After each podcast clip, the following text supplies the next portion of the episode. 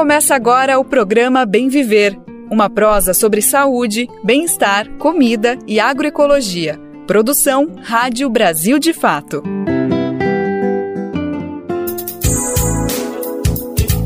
Bora lá então? Hoje é segunda-feira, dia 5 de junho de 2023. Sim, é mais uma semana começando e com ela, mais uma edição do programa Bem Viver. Essa semana curtinha, né? Porque tem um feriadão prolongado, quinta-feira é dia de Corpus Christi, então todo mundo, bom, ou quase todo mundo, quem puder, consegue emendar então sexta, sábado e domingo. Fica um feriadão pra gente descansar e voltar cheio de energia. Mas por aqui a gente vai trabalhar a semana inteira trazendo todas as informações pertinentes e importantes importantes porque a semana pode ser curta, mas ela vai estar tá cheia de coisa pra gente olhar com lupa. Então a gente te convida para ir junto com a gente. Eu sou Lucas Weber e te convido então para vir comigo, vir com a gente conferir o que tem por aí no programa de hoje. Um crime que chocou o Brasil e o mundo. Nessa segunda-feira se completa um ano do assassinato do indigenista Bruno Pereira e do jornalista Don Phillips. No programa de hoje começamos uma série de reportagens especiais para destrinchar esse caso. Brasil retoma cuidado multiprofissional no SUS com inclusão de atendimento remoto. Ministério da Saúde anuncia investimentos de 800 milhões de reais e novas áreas nas equipes de atendimento. E hoje é dia do meio ambiente e o Brasil está no centro desse debate. No final do programa, vamos conhecer uma iniciativa na terra de Chico Mendes, em Chapuri, no Acre, que gera renda para as famílias e contribui com a recuperação da floresta. Brasil de Fato 20 anos. Apoie e lute.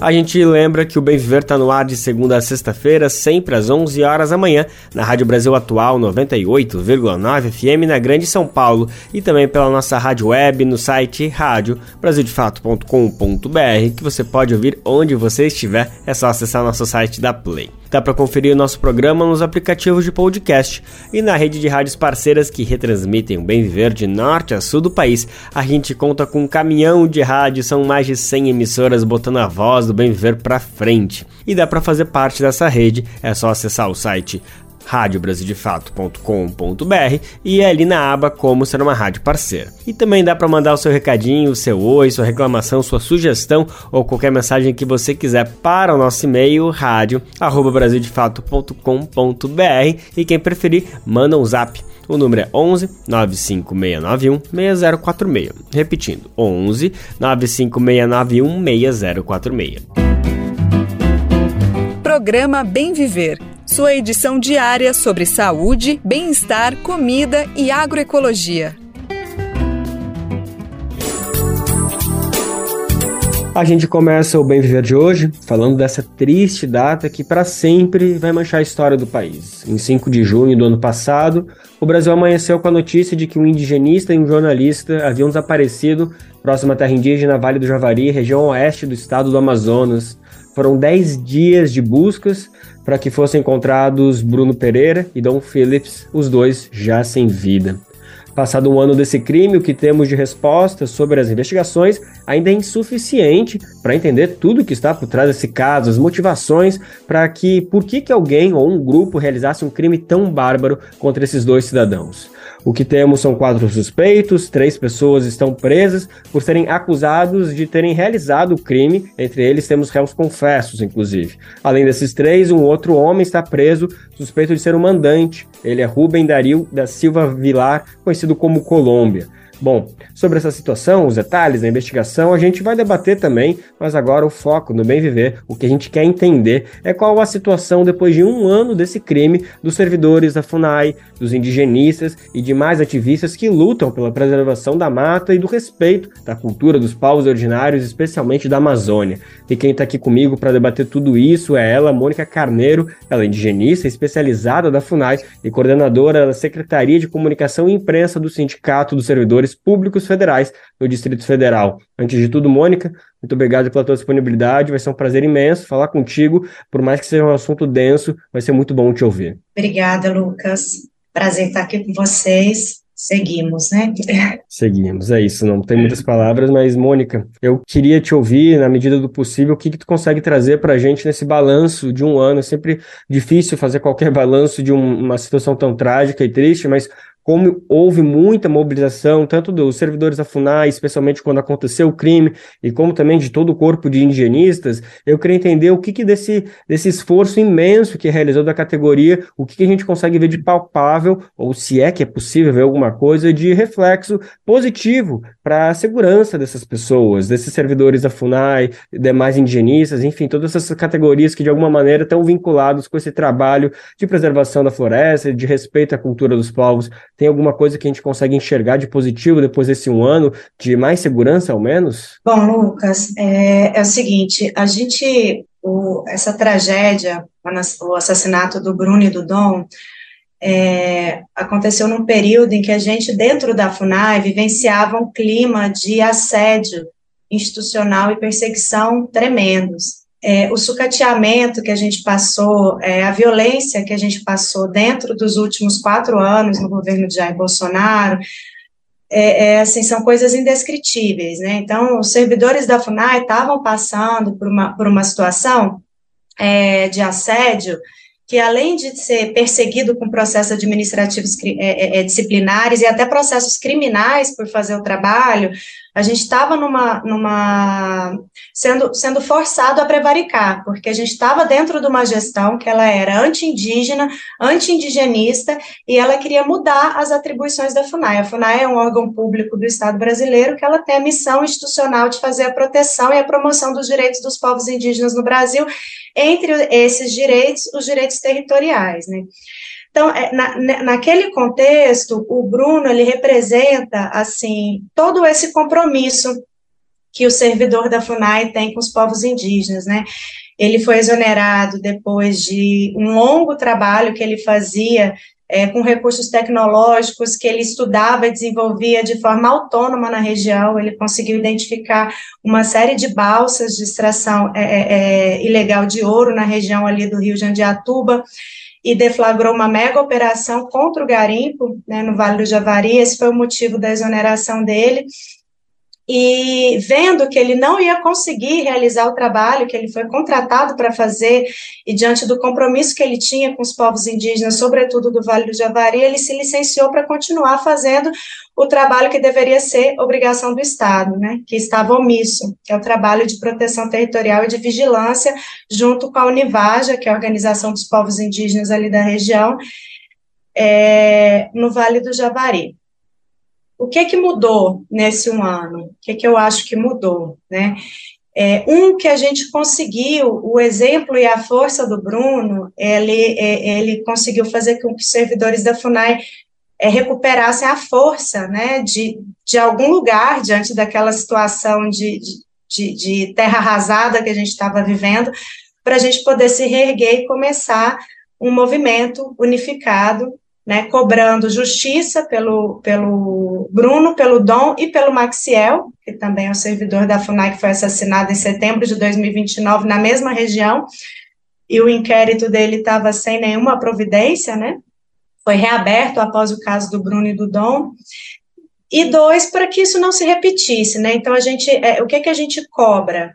que toda a cadeia de crime organizado da região norte do Brasil, que ela seja desmantelada, investigada, comandantes, é, que as pessoas que colaboraram para esse crime bárbaro, seja por ação ou por omissão, inclusive agentes estatais que, enfim, que, que poderiam ter feito algo para promover a segurança na região e não fizeram, que eles sejam investigados e punidos também. Então, a gente iniciou um movimento em razão disso, um movimento de solidariedade aos servidores da FUNAI que ficaram no Vale do Javari, foi depois do nosso movimento de greve, a gente precisou fazer uma greve para conseguir fazer com que a FUNAI, o Ministério da Justiça e Segurança Pública, enviasse agentes da Força Nacional de Segurança para dar segurança para os servidores da FUNAI que ficaram na coordenação regional do Vale do Javari, na frente de proteção etnoambiental do Vale do Javari, e todas as bases que funcionam dentro da terra indígena. A gente precisa fazer uma greve para isso.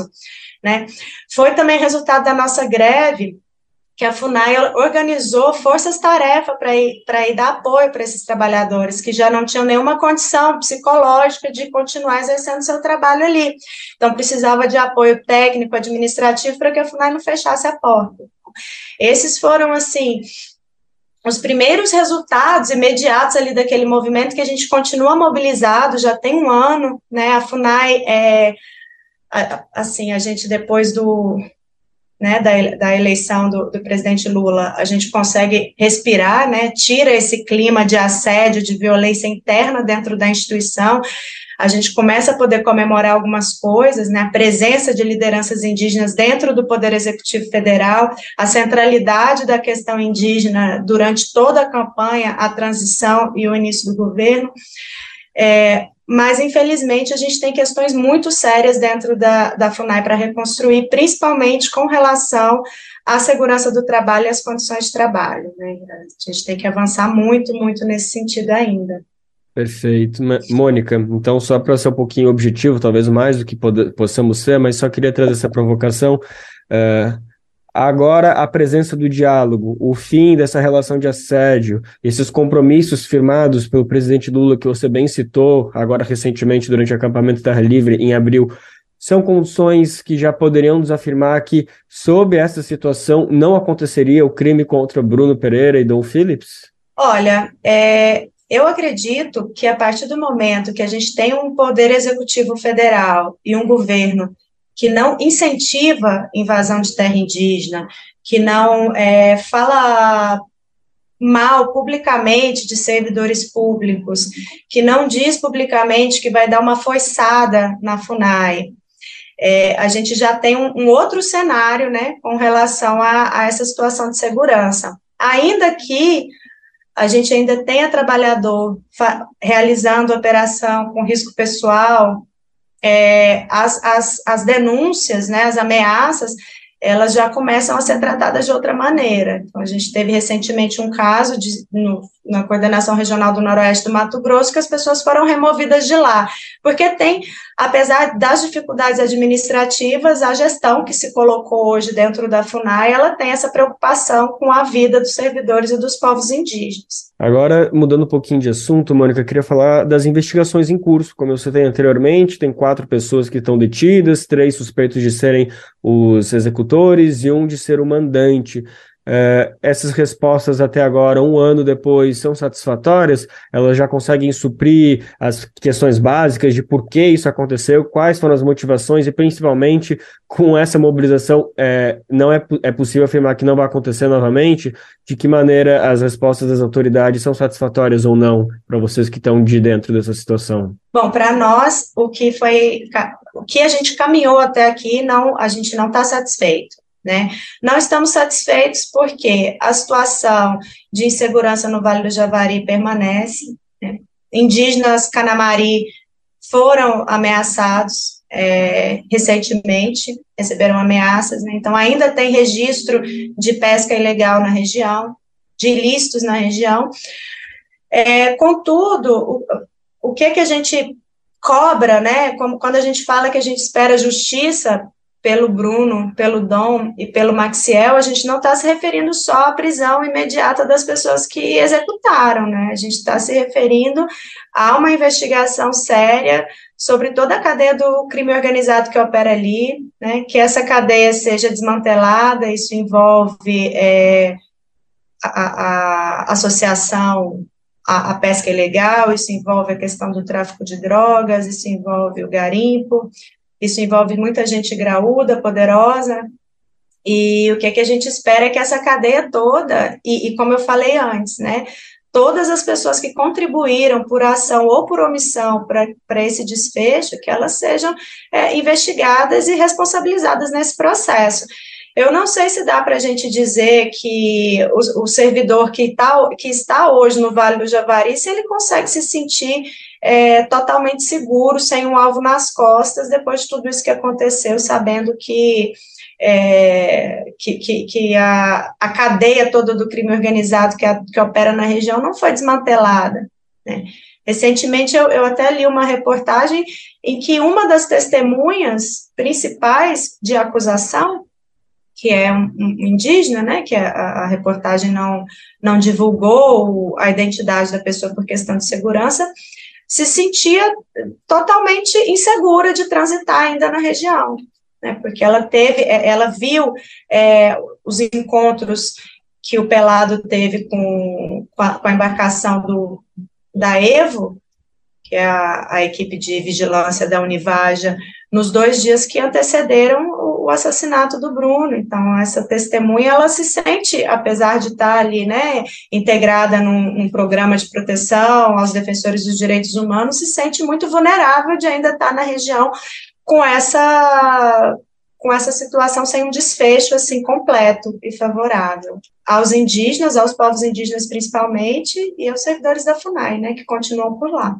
Perfeito, certo. Mônica, agora para encerrar nosso papo, eu queria trazer uma última questão, que é um, um, uma pergunta um pouco delicada, eu espero que você compreenda a intenção que eu estou fazendo essa pergunta.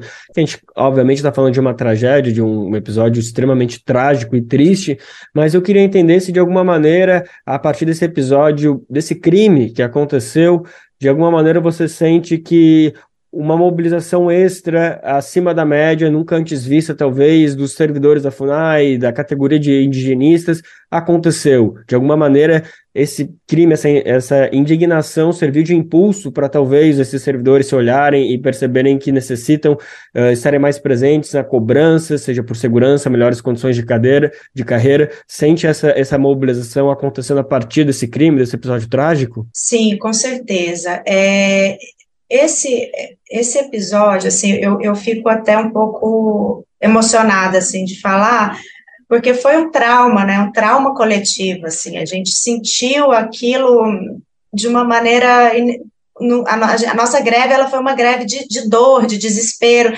ela foi atípica, ela não foi uma greve que a gente tinha uma pauta de reivindicações, assim, concreta no momento que a gente decidiu paralisar todas as atividades, ela foi uma greve de reação, né? A gente falou não, basta, a gente não, né? Nossos, a gente está morrendo, isso não, isso não pode acontecer. E, e, por toda, todo o exemplo do Bruno, o compromisso dele, assim, a, a, a abnegação, a forma como ele, o, o indigenismo é, é, muito mais que uma profissão, né, para muitos, para muitos trabalhadores da FUNAI, é uma missão de vida, e o Bruno, ele representa isso muito bem. É, infelizmente, é, o, o que, que aconteceu foi essa barbárie, agora o mundo inteiro teve acesso à situação da terra indígena Vale do Javari, teve acesso à situação de vulnerabilidade em que povos em isolamento voluntário estão hoje por causa da omissão do Estado brasileiro, né, de proteger esses territórios. Isso não é uma, isso não é um favor que o Estado faz para os povos indígenas, isso é uma obrigação, está na Constituição, é uma obrigação legal. E o mundo inteiro teve é, acesso a todas essas informações que antes elas eram muito restritas ao universo do indigenismo, né? A, a, situação que os próprios trabalhadores da FUNAI enfrentam no seu cotidiano e que os indígenas também enfrentam para proteger seus territórios. Nós, servidores da FUNAI, a partir desse momento, a gente iniciou sim um processo é, de união é, muito inédito assim na categoria, né? A gente é, todas a gente tem mais de uma entidade que representa os servidores públicos da Funai, são duas associações, tem o sindicato, a confederação que reúne todos os sindicatos, a gente trabalhou em bloco, todo mundo junto, né?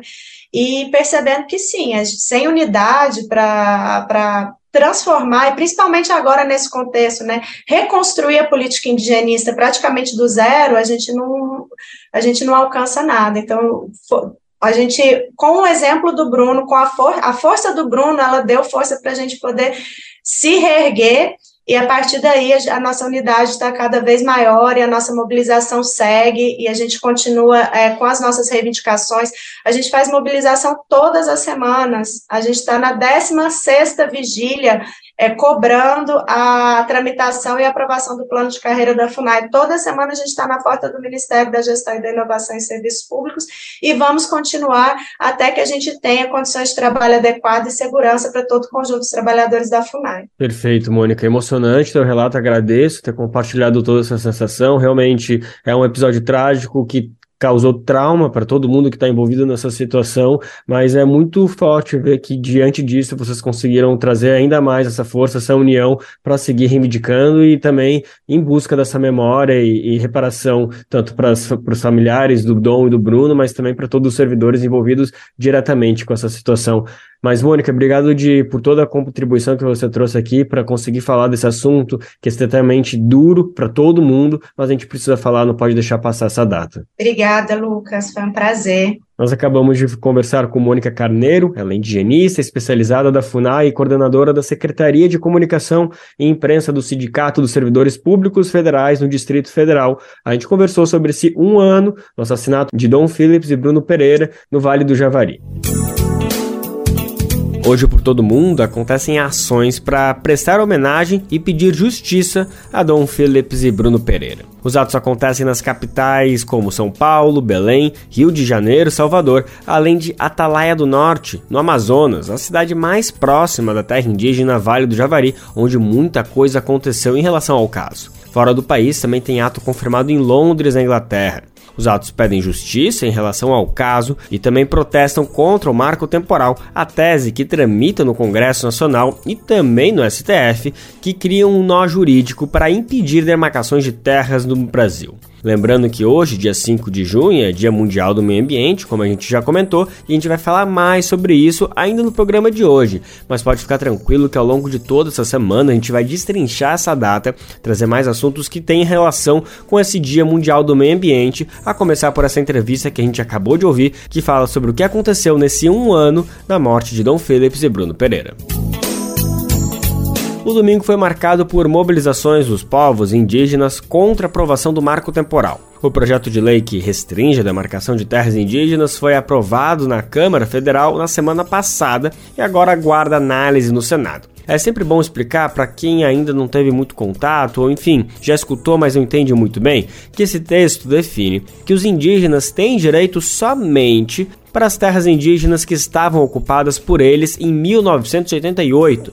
Esse é o ano da promulgação da Constituição Federal. Ou seja, a tese desconsidera, por exemplo, as comunidades que foram expulsas desses territórios desde 1500. Além desse projeto que está tramitando no Congresso, é importante lembrar, como a gente ressaltou antes, que as mobilizações também chamam atenção para o julgamento dessa mesma pauta no STF.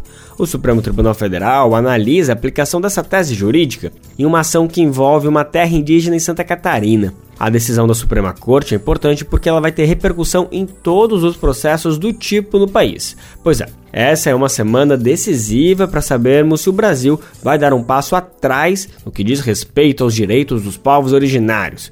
É para evitar que isso aconteça que indígenas de todo o país estão mobilizados. Quem vai contar mais para a gente de como foram os atos no final de semana é a nossa repórter Geisa Marques. Centenas de indígenas que vivem na terra Jaraguá, na cidade de São Paulo, protestaram neste domingo, dia 4, contra o marco temporal. Além do povo guarani que reside no local, o ato também reuniu representantes de outras etnias de diferentes regiões do estado. Esta é a segunda manifestação realizada pelos indígenas de São Paulo contra o projeto de lei do marco temporal. Aprovado na Câmara, o texto pretende limitar a demarcação de territórios reivindicados pelos povos originários. A proposta determina que são terras indígenas apenas aquelas que estavam ocupadas por eles em 5 de outubro de 1988. Essa é a data da promulgação da Constituição Federal.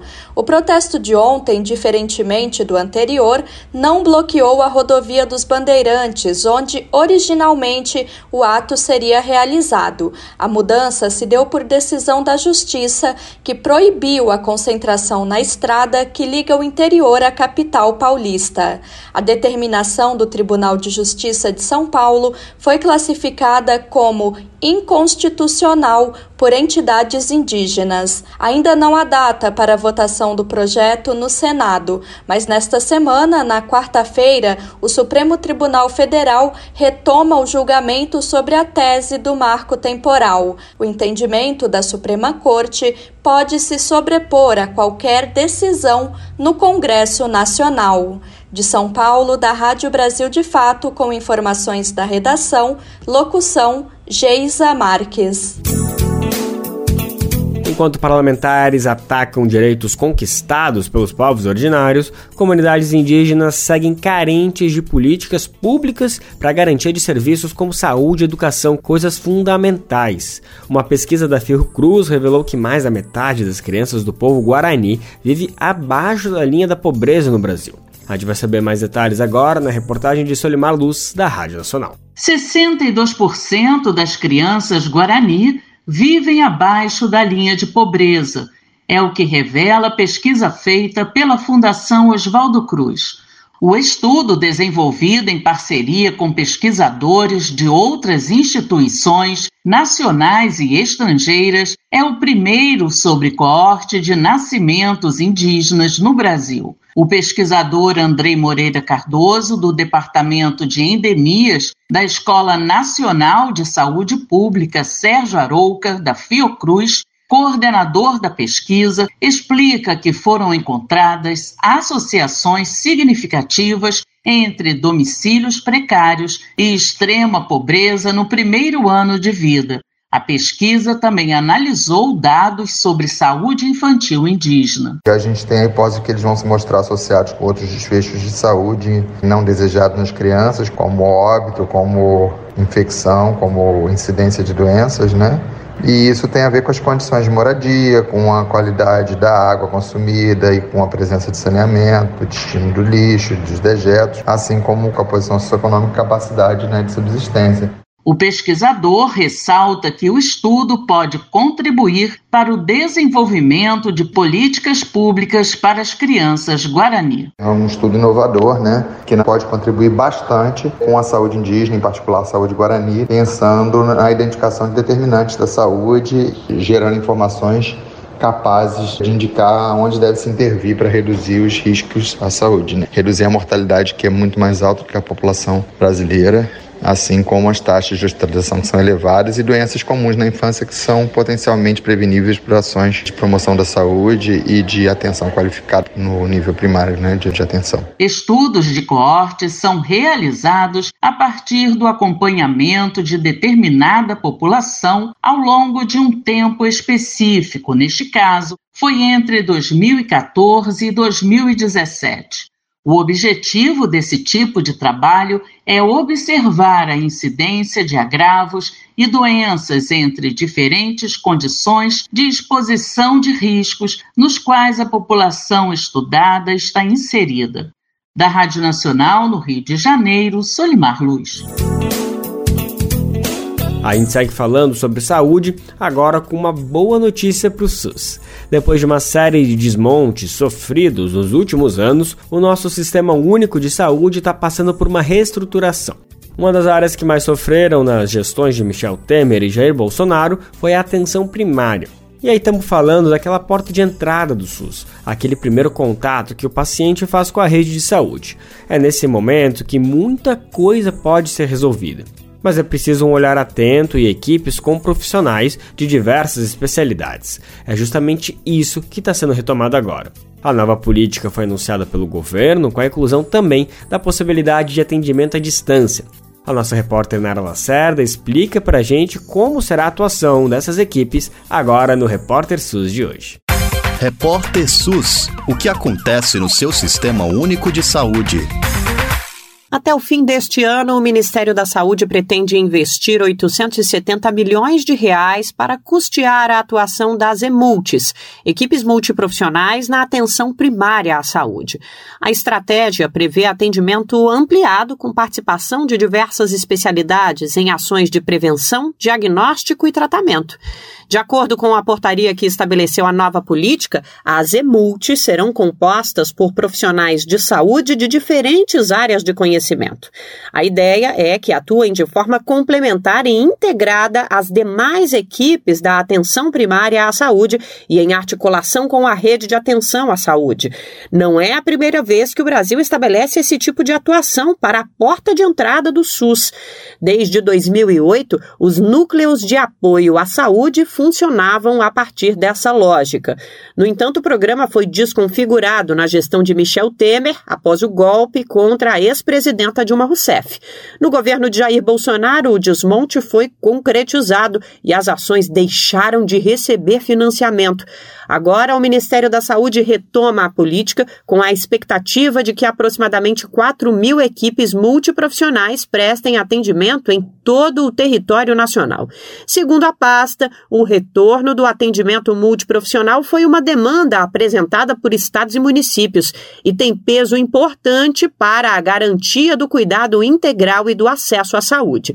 O secretário de Atenção Primária à Saúde do Ministério da Saúde, Nésio Fernandes, afirma afirma que a retomada vai abrir caminhos para territorializar o atendimento. Esses profissionais da equipe multiprofissional vão poder atuar tanto na educação permanente, emitindo segundas opiniões, discutindo casos clínicos por plataformas digitais, como também atender de modo presencial ou à distância, com as tecnologias que o Ministério da Saúde vai oferecer na implantação dessas equipes. Então, aquilo que a gente sempre pensou em regionalização do SUS, em garantia do acesso, temas ligados à integralidade, com a implementação é um financiamento generoso que está sendo dedicado a essas equipes, a gente de fato tem esperança de que mesmo em municípios pequenos ou grandes, a garantia do acesso consiga dar grandes passos ainda este ano e ao longo desse governo. A pesquisadora Talita Abe, que estuda o impacto do NASF na saúde pública, pontua que a possibilidade de atendimento e atividades remotas é o grande diferencial trazido pela EMULT.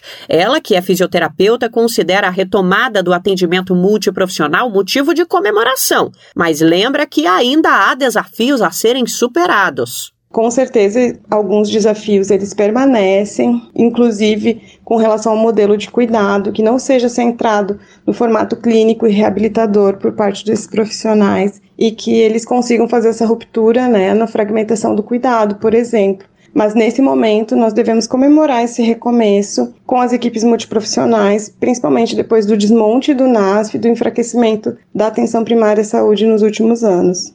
As novas equipes EMULT vão contar com cinco novas especialidades em relação à antiga NASF. São elas cardiologia, dermatologia, endocrinologia, infectologia e rancenologia.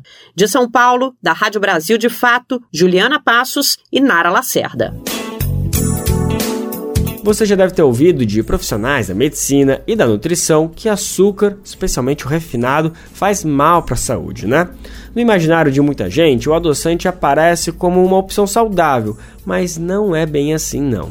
No mês passado, a OMS, a Organização Mundial da Saúde, passou a não recomendar o uso desse tipo de produto para o controle de peso. Essa orientação é baseada em resultados que sugerem que o uso de adoçantes não confere nenhum benefício a longo prazo na redução da gordura corporal em adultos ou crianças.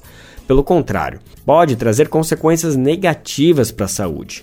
Entre os potenciais efeitos negativos estão o risco aumentado de diabetes tipo 2, doenças cardiovasculares e mortalidade em adultos. A repórter Sandra Capomatti, da Rádio USP, conversou com a nutricionista Patrícia Campos Ferraz sobre essa mudança na recomendação da OMS.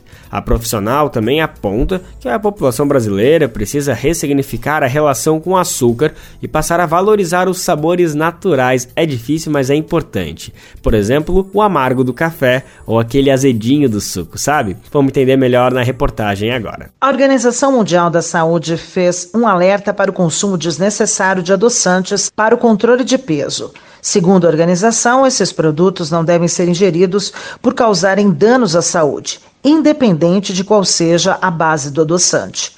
A nutricionista Patrícia Campos Ferraz, da Faculdade de Saúde Pública da USP, diz que a notícia não traz surpresa. Inclusive, já existem estudos de prejuízos à microbiota, uma espécie de inflamação crônica, levando lesões em vasos sanguíneos.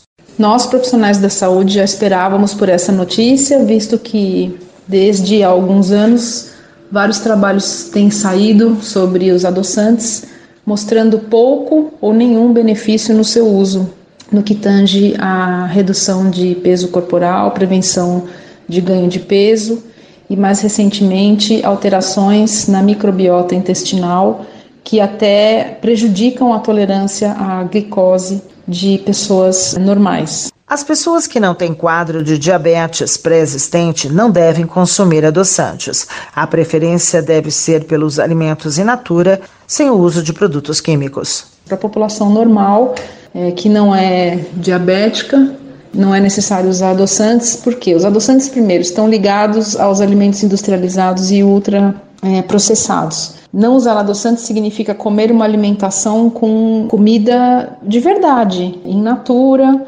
frutas, legumes, verduras, grãos, fibras oleaginosas, é, pães integrais, aveia, ovos, esse tipo de comida do dia a dia que já contém o açúcar próprio. As frutas, por exemplo, contém o seu açúcar natural, o leite. O uso prolongado de adoçantes pode provocar sérios efeitos no corpo, como o risco de diabetes 2, doenças cardiovasculares como AVC.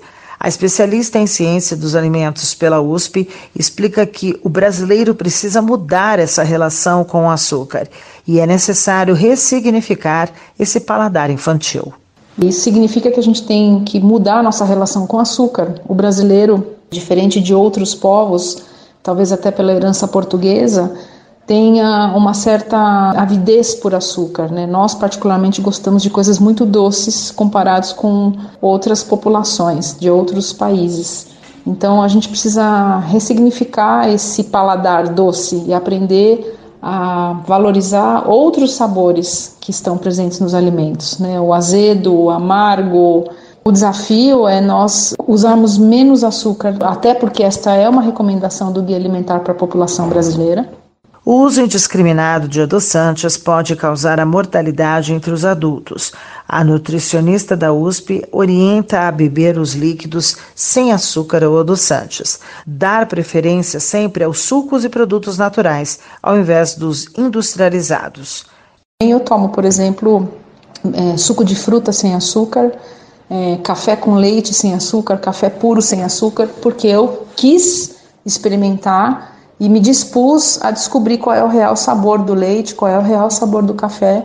É uma descoberta bastante rica. As frutas já contêm é, naturalmente um pouco de açúcar, muitas delas não têm açúcar, mas têm sabores muito interessantes, é, cítricos e perfumados, que o açúcar inclusive mascara. Então, nada mais sensato do que nós começarmos a experimentar o sabor real das coisas sem precisar de açúcar em excesso adicionado, muito menos de adoçantes. Patrícia Ferraz orienta os pais a cortar hábitos de consumir açúcar já na infância, criando o costume nas crianças e futuros adultos, fazendo com que se acostumem ao gosto natural de alimentos como frutas e sucos.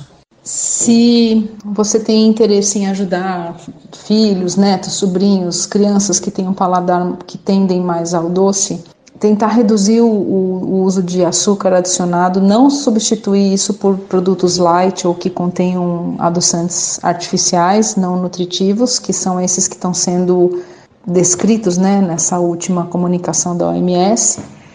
É, se for necessário adicionar açúcar, tentar, na medida do possível, usar pouco açúcar e um açúcar demerara, por exemplo, que é um pouquinho menos doce e menos refinado do que o açúcar branco, mas em pequenas quantidades. Ouvimos a nutricionista Patrícia Campos Ferraz, da Faculdade de Saúde Pública da USP, falando sobre o uso indevido de adoçantes. Sandra Capomatto, Rádio USP São Paulo. Quer saber onde encontrar livros bons, baratos e com conteúdos que te ajudam a entender a situação atual do Brasil e do mundo? Na Expressão Popular Lá você encontra obras sobre marxismo, agroecologia, educação popular, literatura e muito mais. Com os livros da expressão popular, você se fortalece para a batalha das ideias e para a construção de um mundo melhor. Para saber mais sobre o acervo dessa editora popular, acesse o site expressãopopular.com.br ou faça uma visita à livraria na Rua Abolição 201, próximo ao metrô Anhangabaú, em São Paulo. Editora Expressão Popular. Agora a gente abre espaço aqui no Bem Viver para falar de economia. Bom, esse é um tema que muita gente fica boiando, me incluo nessa, mas todo mundo precisa se inteirar minimamente porque faz muito parte do nosso cotidiano, da nossa vida. A gente está falando de economia quando diz, por exemplo, que o arroz está caro, que o dinheiro não está dando conta para comprar o gás de cozinha também. Enfim, situações corriqueiras do nosso cotidiano têm uma relação direta com a pauta econômica. Na semana passada, a gente trouxe aqui uma boa notícia relacionada ao tema. O PIB do Brasil, que é a soma de todas as riquezas do país, cresceu acima do esperado, até mesmo pelos mais otimistas. Além de ser um resultado positivo para o governo, o crescimento do PIB também é um bom sinal para a economia brasileira por ser um indicador, como disse o presidente Lula, que o país está melhorando. Bom, na avaliação de especialistas, a tendência de crescimento pode ser mantida para o ano, mas há ponderações. Entre elas, o fato do agronegócio ter puxado esse crescimento. O setor representa uma fatia pequena da economia nacional e gera poucos, pouquíssimos empregos. Ou seja, o crescimento do agro não beneficia a população como um todo. Isso é o que argumentam dos economistas ouvido pelo nosso repórter Vinícius Konchinski. A gente vai conferir agora a reportagem que tem locução de Rodrigo Durão. A economia brasileira cresceu acima das expectativas no primeiro trimestre do novo governo do presidente Lula. O PIB, Produto Interno Bruto, aumentou 1,9% em relação ao último trimestre de 2022. A alta superou em mais de meio ponto percentual a média das estimativas calculadas por analistas do mercado financeiro. Além disso, foi o segundo melhor resultado em 20 anos. Os novos dados do PIB foram divulgados pelo IBGE nesta quinta-feira. De acordo com o órgão, o resultado desse trimestre foi impulsionado pelo crescimento do setor agropecuário, que subiu mais de 21,5%. Esse aumento na produção é relativo ao período que vai do final de 2022 ao início de 2023, o maior crescimento trimestral desde 1996. O crescimento do agronegócio está relacionado com a grande safra de grãos colhida no país e os preços altos desses produtos no mercado internacional, principalmente a soja. A alta do PIB foi comemorada pelo governo federal. O ministro da Fazenda, Fernando Haddad, afirmou que técnicos do governo já esperavam um resultado acima das expectativas dos bancos. Segundo ele, é possível que a economia continue crescendo em 2023. Nós estamos já há algum tempo dizendo que o crescimento desse ano vai bater 2%, né? Então está comprovando as projeções da Secretaria de Política Econômica. Já analistas de bancos estimam que a economia brasileira cresça um pouco menos, 1,26%. Essa previsão foi divulgada em relatório elaborado pelo Banco Central na segunda-feira, dia 29. Assim como Haddad, André Roncalha, economista e professor da USP, também acredita em um crescimento acima do esperado pelo mercado financeiro. Eu acho que se mantiver um pouco essa dinâmica, pode crescer algo em torno de 1,5% aí nesse ano. Quem sabe se tiver uma melhoria com alguma é, relaxamento monetário, as expectativas já levem a economia para algo em torno de 2% esse ano. O tal crescimento monetário citado por Roncalha seria uma queda na taxa básica de juros da economia nacional, hoje em 13,75% ao ano. O governo vem cobrando o Banco Central sobre essa redução desde o início de 2023. Haddad repetiu que vê espaço para a redução da Selic para alavancar ainda mais o crescimento da economia. Temos aí uma, uma oportunidade muito boa, porque a inflação está vindo controlada, né? Juro futuro caindo bastante sensivelmente, o que abre uma janela de oportunidade importante para a política monetária. O esforço fiscal continuará sendo feito até o final do ano para garantir os resultados do marco do novo marco fiscal. Né? Então tudo isso vai se combinando virtuosamente para que nós possamos entrar num ciclo de desenvolvimento sustentável. A opinião de Fernando Haddad é compartilhada pelo economista Pedro Faria, pesquisador da Universidade Federal de Minas Gerais. Se nós estamos tendo esses números positivos por causa de uma safra de soja excepcional, imagina se nós tivéssemos uma taxa de juros razoável, é, hoje ali na casa, sei lá, de 9%, 10%. Faria também faz um alerta. O economista lembra que a agropecuária, que puxou o crescimento do primeiro trimestre, representa só 8% da economia nacional e gera poucos empregos, de baixa qualidade. Para ele, se somente o agro crescer, a população como um todo não será beneficiada. As partes mais substanciais da economia e as partes que geram bem-estar para a parte da população, então essas partes ainda estão é, ruins. E o que, que isso quer dizer? O pesquisador Pedro Faria espera que ações já tomadas pelo presidente Lula estimulem o consumo das famílias e acabem levando o crescimento a outros setores. Na visão dele, as políticas de retomada do Bolsa Família e do aumento do salário ainda não surtiram efeito, mas darão resultado. De São Paulo, da Rádio Brasil de Fato, com reportagem de Vinícius Kochinski, Rodrigo Durão. A semana passada foi bem movimentada no Congresso, né? Além do PL do marco temporal que a gente falou no começo do programa, também teve a votação da chamada MP da Esplanada. A medida provisória reorganizou a estrutura ministerial do governo. O que marcou mesmo a votação na Câmara dos Deputados foi a postura do presidente da Casa, Arthur Lira, do PP o parlamentar arrastou a votação até o prazo limite. Pedidos de liberação de emendas e nomeações de aliados nos ministérios também fizeram parte do jogo político entre Câmara e governo. Na avaliação do cientista político Pedro Fassoni, a postura de Lira de impor esse tipo de condição para a votação de pautas importantes para o governo é bastante negativa. Ele fez essa análise em entrevista à jornalista Michele de Mello no programa Central do Brasil e a gente confere o papo dos dois agora. Pedro, a movimentação em torno da MP dos ministérios mostrou a força do presidente da Câmara, Arthur Lira, que está barganhando cargos e verbas. Como foi possível um parlamentar acumular tanto poder?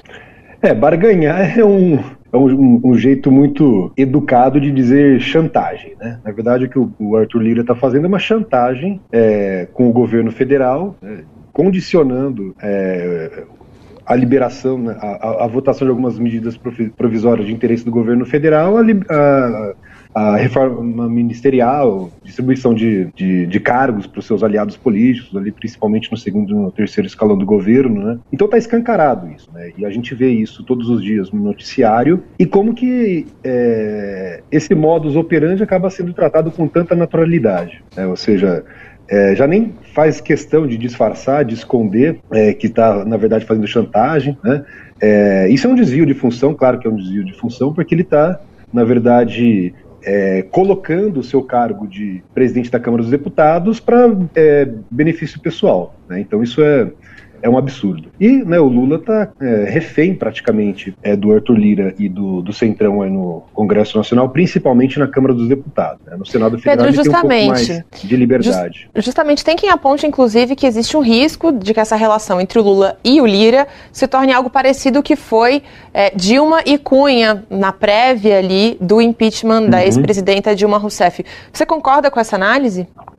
É, eu concordo, né? A correlação de forças pode mudar. É, o Lira, enfim, ele é um bolsonarista, fez campanha é, pro Bolsonaro, esteve em diversos eventos públicos com, com Bolsonaro, é uma pessoa totalmente identificada com os interesses mais reacionários da sociedade brasileira, né? Com grande capital, com latifúndio. Né? É, então, o tá fazendo essa chantagem, né? O, e o governo também não tem muita margem de manobra para negociar, porque chega uma hora que os recursos se esgotam, a fonte seca, né? Então, é, o Centrão está exigindo, por exemplo, liberação é, de emendas é, parlamentares, enfim, mais uma hora isso acaba e perde-se né, essa, essa moeda de troca. É, dá para sim fazer um, um paralelo, né, entre a relação da Dilma com Eduardo Cunha, com a relação aí do Lula com o Arthur Lira, sem dúvida. Né? É, são dois é, parlamentares aí que é, formalmente no começo do governo anunciavam né, uma, uma aliança, um apoio ao governo e aos poucos eles foram se distanciando cada vez mais. Né? Então uma estratégia aí que o Arthur Lira está usando para reforçar é, os, os, seus poderes, né, o seu o poder de pautar as discussões né, é muito forte, a Constituição dá muito poder para o presidente da Câmara dos Deputados, e, né, se o presidente da Câmara dos Deputados não é um aliado muito confiável do governo, o governo fica sempre preocupado. E, e, a cada votação tem que negociar um apoio, já que não conseguiu até o momento construir uma sólida base de sustentação parlamentar.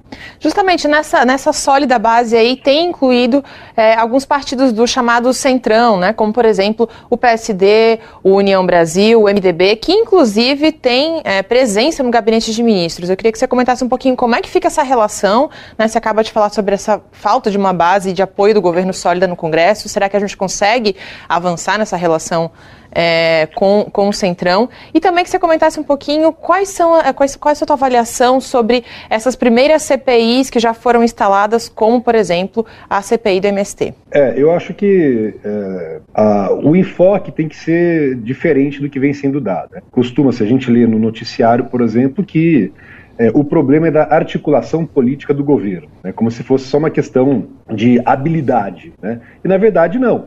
Está negociando, na verdade, com pessoas que têm interesses calcados aí na realidade material brasileira. Né? Então, interesse na mineração, o agronegócio, à indústria, ao setor bancário, de serviços, enfim. Né? Então, é, atribuir isso a uma, a uma, uma suposta incompetência ou falta de habilidade de negociação é, na verdade, pegar a parte é, pelo tudo. Né? É, com relação à reforma ministerial, né, foi uma vitória parcial do presidente Lula. No entanto, né, o próprio Arthur Lira fez questão é, de mostrar que, olha, né, o governo venceu essa votação, conseguiu é, votar a, a, medida provisória lá que reorganizava os ministérios, mas o, o, próprio Lira disse que essa seria a última chance que ele daria ao governo. Né? Para bom entendedor, meia palavra basta. Última chance é nada mais, nada menos do que mais uma chantagem. Né? Pedro, muito obrigada uhum. pelo seu tempo e também pela análise e até uma próxima. Até. A gente acaba de conversar com Pedro Fassoni, cientista político, sobre todas as movimentações aí no Congresso Nacional e junto com o governo federal nessa última semana. Falando em Central do Brasil, tem uma novidade super especial que a gente vai ter muita alegria em compartilhar aqui no programa. A partir de hoje, segunda-feira, a nossa colega jornalista Luana Ibelli assume a apresentação do programa que vai ao ar de segunda a sexta-feira, sempre ao meio-dia e meio na TVT e também dá para acompanhar pelo YouTube do Brasil de Fato. É só procurar ali no nosso site ou na própria página do YouTube que você encontra fácil. Por aqui a gente deseja todo sucesso para Luana Ibelli e fica feliz demais em saber que ela vai estar cada vez mais presente aqui no nosso programa. Recado importante: as inscrições para o Enem 2023 estão abertas. Olha só, quem tiver interesse em participar do exame tem até o dia 16 de junho, então não é muito tempo, para fazer o cadastro na página do participante. A taxa de inscrição é de 85 reais e deve ser paga até o dia 21 de junho. As provas vão acontecer nos dias 5 e 12 de novembro. A publicação dos gabaritos está prevista para o dia 24 de novembro, conforme o edital. Já os resultados individuais serão divulgados no dia 16 de janeiro do ano que vem, de 2024. Para fazer a inscrição, a pessoa interessada deve acessar o site enem.inep.gov.br barra participante. Ó, enem.inep.gov.br www.gov.br barra participante. Programa Bem Viver.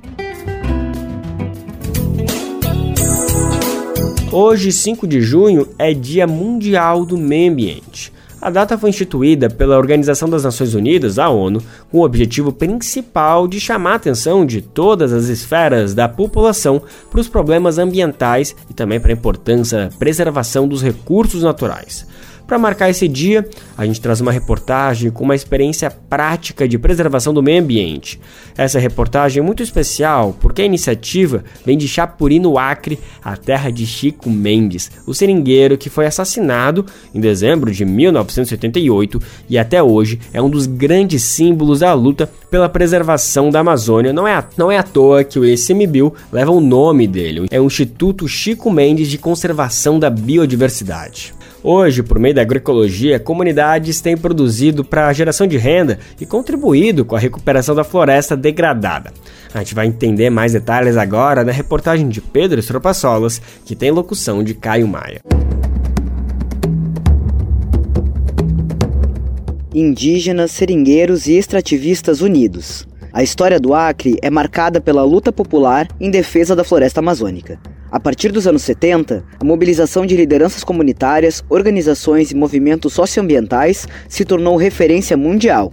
E o grande líder dessa causa, Chico Mendes, foi assassinado por fazendeiros na cidade de Chapuri em 1988. Em entrevista à TV Manchete, naquele mesmo ano, o ativista falou sobre a missão dele de preservar a floresta. Eu tenho uma, uma, um compromisso moral comigo que essa luta não posso largar, mesmo que tenha que algum dia receber balas assassinas, mas e, nós temos um compromisso de levar para frente.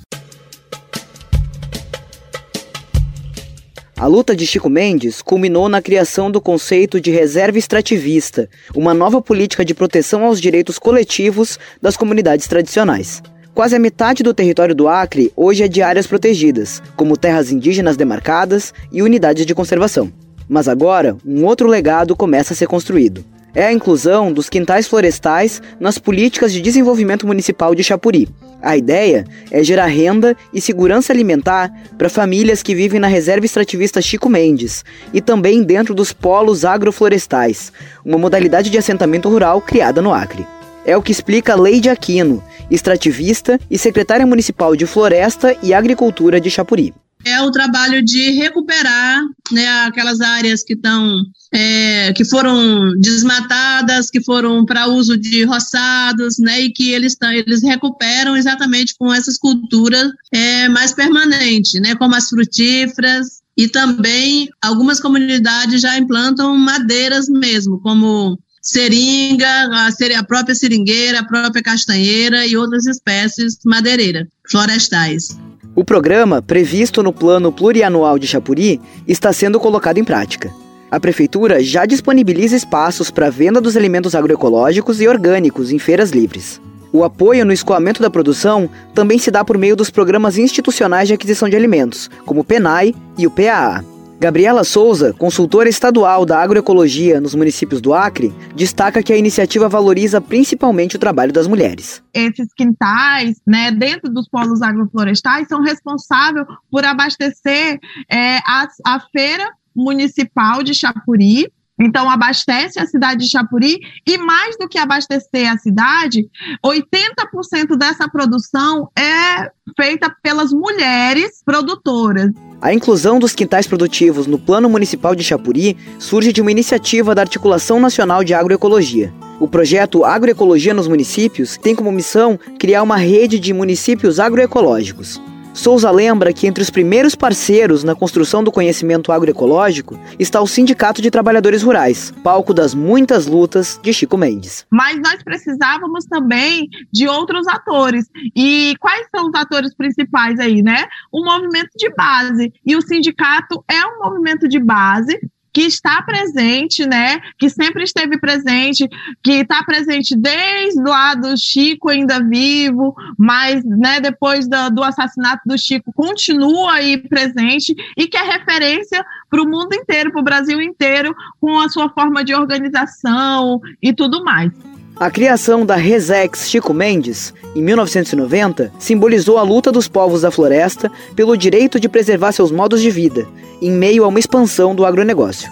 A extrativista Leide Aquino pede por reconhecimento da continuidade desse legado e projeta a consolidação de territórios sustentáveis e produtivos. Essas mulheres já produzem, abastecem o município, comercializam inclusive para fora do município, mas não tem isso reconhecido, né? nem pela associação, nem pela uma cooperativa, nem né, pela própria prefeitura. E o que a gente quer é potencializar ainda mais tanto esses espaços é, como territórios produtivos, como também o incremento à questão ambiental, já que o nosso município tem essa vocação fortemente Atualmente, a reserva abrange sete municípios do Acre e tem uma população de 3 mil famílias. Na área de Chapuri, os quintais produtivos e as atividades tradicionais, como a borracha e a coleta de castanha, são formas de enfrentar o avanço do desmatamento e das invasões dentro da reserva. De São Paulo, da Rádio Brasil de Fato, com reportagem de Pedro Estropaçolas. Locução: Caio Maia. Tem uma frase de Chico Mendes que eu acho que vale muito a pena ressuscitar ela nesse dia. Foi atribuída a ele a frase de que ecologia sem luta social é nada mais do que jardinagem. Eu acho que a frase consegue sintetizar bem a importância da agroecologia, que é juntar esse cuidado com o meio ambiente também com as condições dos trabalhadores e trabalhadoras para viver nesse meio que é a nossa terra. Manter em pé o que resta não basta, que alguém virá derrubar o que resta. E agora, para encerrar o Bem Viver de hoje, você está ouvindo Refloresta, com Gilberto Gil e participação de Gilsons e Ben Gil. A música faz um alerta sobre a urgência de atitudes imediatas para a preservação ambiental. Manter em pé o que resta não basta. O nosso Bem Viver de hoje fica por aqui, mas amanhã, sim, terça-feira, estamos de volta com mais um programa inédito, sim, te esperando. O Bem Viver vai ao ar a partir das 11 horas da manhã na Rádio Brasil Atual, 98,9 FM na Grande São Paulo ou no site radiobrasildefato.com.br. Lembrando que o Bem Viver vai ao ar em diversas rádios pelo país e você confere tudo, a lista completa no nosso site, na matéria de divulgação diária do programa. Aqui a gente reforça o agradecimento e confiança de se somar nessa nossa caminhada de debate e construção por uma sociedade alinhada ao conceito do bem viver. Muito obrigado por estarem com a gente e vamos nessa que tem muito pela frente. Ah, lembrando que o Bem Viver fica disponível como podcast no Spotify, Deezer, iTunes e Google Podcast. Este programa teve apresentação de Lucas Weber e roteiro de Geisa Marques, edição e produção de Daniel Lamir e Douglas Matos, supervisão de Rodrigo Gomes, trabalhos técnicos de André Parocha, Edson Oliveira e Lua Gattinoni, coordenação Camila Salmásio, direção executiva Nina Fidelis, apoio equipe de jornalismo do Brasil de Fato.